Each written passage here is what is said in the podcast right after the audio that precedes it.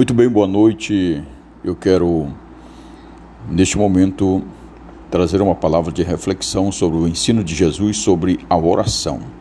Sou o apóstolo Emmanuel Costa, pastor presidente do Ministério Deus Conosco, aqui na cidade de Macapá, estado do Amapá. Vamos lá. João, capítulo de número 14, versículo 13, diz assim: Tudo quanto pedirdes em meu nome, isso farei, a fim de que o Pai seja glorificado no Filho. Jesus estava no cenáculo com seus discípulos, passava-lhes as últimas instruções. Falou para eles sobre a casa do Pai.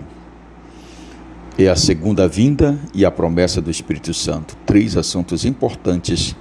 Jesus faz refletir os seus discípulos e lembrar de que essa promessa está viva. Lavou seus pés, revelou-lhes o seu amor, inaugurou a nova aliança com o seu sangue. Nesse feixe de benditos ensinamentos, Jesus falou aos seus discípulos também sobre a oração. No texto em pauta, Jesus ensina quatro verdades sublimes sobre a oração, a qual revelarei a vocês neste momento tão ímpar e singular, a qual você parou para ouvir a palavra de Deus. Em primeiro lugar, a abrangência ilimitada da oração. A abrangência ilimitada da oração. Jesus disse: E tudo o que pedirdes. Ele não disse: se você pede alguma coisa, só aquela coisa. Se você pede uma coisa e acha que Deus não pode fazer tudo, e tudo o que pedirdes, Jesus não colocou limite no alcance da oração. A oração tem a eficácia completa, podemos apresentar a eles nossas necessidades. Glória a Jesus. Podemos apresentar a eles as nossas necessidades, nossos desejos e nossos propósitos. Para Ele, não há coisa demasiadamente difícil. Ele pode todas as coisas e nada é impossível para ele. Podemos podemos ser ousados e apresentar a ele aquilo que é impossível da perspectiva humana. Não oramos a um ídolo mudo, não oramos a homens fanáticos, não oramos a homens que se estribam nos seus méritos, mas ao Todo-Poderoso Deus de Israel Jesus Cristo, Filho do Deus Altíssimo. Ele está sentado no trono, tem as rédeas da história nas suas mãos. Ele é poderoso para interferir no curso da história e atender o clamor do seu povo. Ouse apresentar grandes pedidos a Deus. Ouse colocar diante dele o impossível dos homens. O que o homem não pode fazer e o que o a ciência não pode realizar. Isso está patente aos olhos de Deus, ele pode todas as coisas. Em segundo lugar, a mediação eficaz da oração. A mediação eficaz. Quem é o mediador da oração? Não existe oração forte. Eu faço questão de repetir isso para você. Não existe oração forte, nem pessoas poderosas da oração. Não existem não oramos fiado em nossos méritos. As orações são atendidas não com base dos méritos de quem ora, mas pelos méritos daquele que media a oração. Quem é o mediador das nossas orações? Se não o Senhor Jesus Cristo? A Bíblia fala que nós devemos nos achegar com interesse de coração. Acheguemos-nos a Ele falidos. Falidos, fale o que você é Sou um pobre, miserável, pecador, fraco, abatido. Chegamos falidos, mas Ele tem todo o crédito.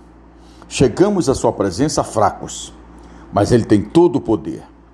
Chegamos a Ele não em nossos próprios nomes, mas em Seu nome. Não é a oração que é poderosa. Poderoso é aquele que responde às orações. Poderoso ao mediador das nossas súplicas. Em terceiro lugar, meus amigos, em terceiro lugar, Jesus ensina uma lição tão ímpar e singular. a promessa segura da oração. Ele fala que a oração tem esses propósitos e tem a promessa da oração. A promessa vem dele e disse: isso farei, isso farei. Aquele que nos ensina a orar promete ouvir as nossas orações e garante-nos que atenderá. A Bíblia diz que tudo que pedirmos, crendo, recebereis e tê-lo-eis. Sendo assim, orar é unir a fraqueza humana à onipotência divina de Cristo. É conectar o altar da terra com o trono do céu. Se tudo é possível para Deus, então tudo é possível por meio da oração. Sendo Deus soberano e fazendo todas as coisas conforme o conselho da sua vontade, escolheu livremente agir por meio das orações do seu povo. Tiago, o irmão de Jesus, escreveu em Tiago capítulo 4, versículo 2: Nada tendes, porque não pedis. Pedis para os vossos deleites. Quando nós pedimos errado, a resposta de Deus não vem para nós, porque estamos vangloriando o nosso ego e as nossas necessidades. O nosso glorioso Redentor ensinou: Pedi e dá-se-vos-á, buscai e achareis, batei e abri-se-vos-á. Mateus 7,7. Orar. As promessas de Deus é orar com plena ousadia.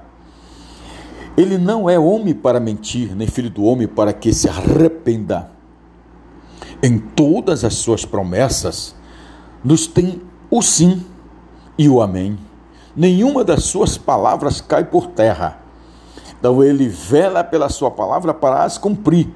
Existe um versículo na Bíblia que diz: Se o meu povo que se chama pelo meu nome se humilhar, orar, se arrepender dos seus maus caminhos e converter dos seus pecados, eu ouvirei dos céus perdoarei os seus pecados e sararei a sua terra. Ele está dizendo: abençoarei. Se você jogar sua semente na terra, ela vai frutificar e vai te abençoar. Em quarto lugar, o propósito maior da oração.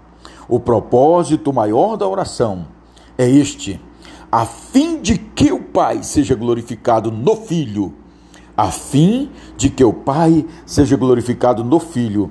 Ele não está dizendo ao homem, eu, aquele homem foi sarado porque eu orei. A minha oração é poderosa. Não, senhores, não existe méritos humanos de profetas, de homens. O mérito é de Deus para que o Pai seja glorificado no Filho.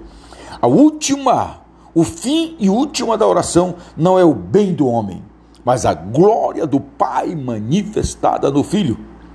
Quando o Senhor atende as nossas petições e súplicas, o Pai é glorificado e o Filho é exaltado nele. A oração não é antropocêntrica, mas teocêntrica, antropocêntricas, quando o homem se coloca no centro de todas as coisas. Eu sou importante, eu sou teu servo, eu sou profeta, eu sou pastor, eu sou presidente, eu estou aqui na brecha. Irmãos, esses méritos caem por terra. Mas teocêntrico tu és, tu tens, tu pode, tu podes fazer, tu ressuscita, tu tens a vida, tu tens a solução, tudo tu pode fazer. Aí sim, as orações são respondidas porque estamos glorificando a Deus. E a Bíblia diz: a fim de que o Pai seja glorificado no Filho. A oração não visa exaltar o homem, mas a Cristo. Exalte a Cristo. Tudo vem de Cristo. Tudo é por meio dele. Cristo é tudo e para todos. Na mesma medida que nossas necessidades são supridas em resposta às nossas orações, o Pai é glorificado no Filho na mesma proporção que apresentamos o nosso Senhor, os nossos anseios, a nossa alma, e encontramos nele respostas. A bênção que vem do céu a nós retorna para o céu como um tributo de louvor ao Pai, o único que é digno de toda honra, de todo louvor, de toda glória. Não caia, não caia das ciladas malignas dos falsos oradores, dos falsos profetas, que se intitulam profetas e querem méritos a eles e que dizem que suas orações são poderosas. Suas orações não são poderosas. Eles não são poderosos. Poderoso é aquele que responde às nossas orações, o Deus que venceu a morte, que venceu o inferno, que venceu o diabo, os demônios, potestade, principados, e Ele está aqui na sua vida, na nossa vida. Receba esta palavra esta noite com muito poder e que Deus possa abençoar ricamente a tua vida. Muito obrigado e que Deus abençoe a paz do Senhor.